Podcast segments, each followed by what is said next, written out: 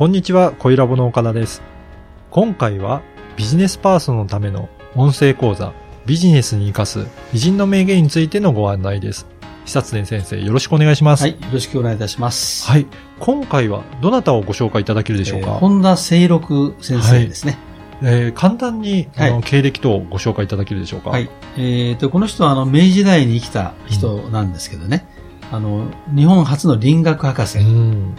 造園家、株式投資家なんですよ。ね、幅広い活躍をされている方ですよはい。ね。この人はあの、明治神宮をはじめね、日本の公園父と言われている人で、はい。なおかつですね、株式投資とか三 D の投資をして、莫大な財産を築いた人なんですよ。不思議な人ですよね。すごいですね。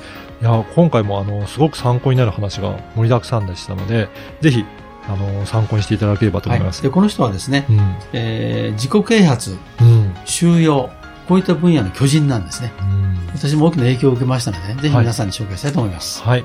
では、講座の一部をお聞きください。まずね、この人はね、何者かというと、あの、日本初のね、林学、林。木の、あの、林学の博士なんですね。そうなんですね。はい。で、あの、造園家として有名でね、うん。日本の主な公園はい。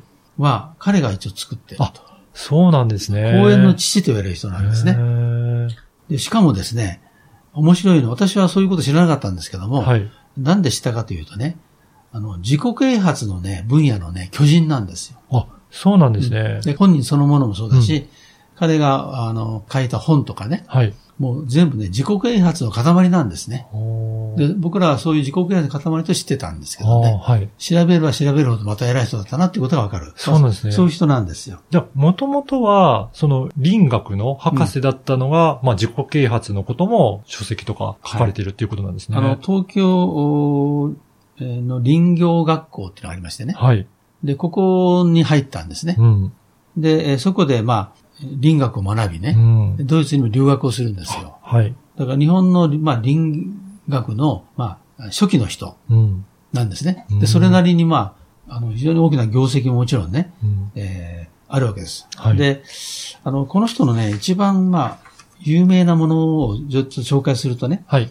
明治神宮、あ、明治神宮ですね。はい。明治神宮の森、あ、はい。あれは今、非常に大きい、いい森になってるでしょ、はいあれはね、あの、彼が作ったんですよ。そうなんですね。あ、あのーなんか天然にあるわけではなくて、うんちゃんと設計されて作られたものなんですね。人工林あー。あ、人工林なんですね。でね、もともとね、あのー明治天皇が亡くなった時に、はい。明治天皇を祀る明治神宮を作ろうとはい。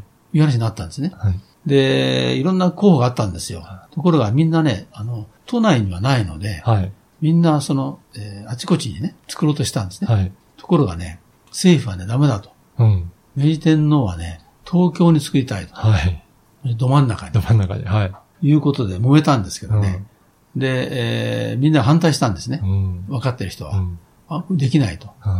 うん。ところがね、本田清六はね、いや、じゃあやろうと。はい。ね。要するに、もしそれをやらなかったらどうなるんだと。うん。林学そのものは抹殺されるぞと。あね。いいものを作ろうじゃないかっていうんでね。それで、えーまあ彼は東大の教授だったんですけどあ。も、はい。部下と一緒にね、それに今、整理したわけですよ。あで、代々木ですよね。あ。はい。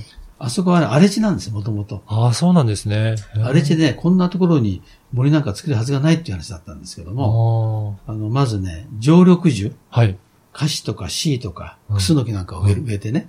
で、天然の森に負けないようにやろうと。はい。どうするかというと、自然の繊維、サクセッションなんだけどねう。んうん。だんだん森が変わっていくわけですよ。はいだんだん。ね。で、それをね、150年かけて、おーあの、天然の森にしようじゃないかっていうね。だから2070年頃完成するという予定なんです。はあ。あ、じゃあそれぐらいの先を見据えた木の成長を、あの、考えられて作っている森なんですね。そうなんですよ。はだから、未だ未熟なる日本林学ではあるけれど、あ。はい。ね、無理なところに立派な神宮を作り上げて信ぜましょうと。はで、何としても、天然に負けぬ人工林を作り出さなならんのだと。あ。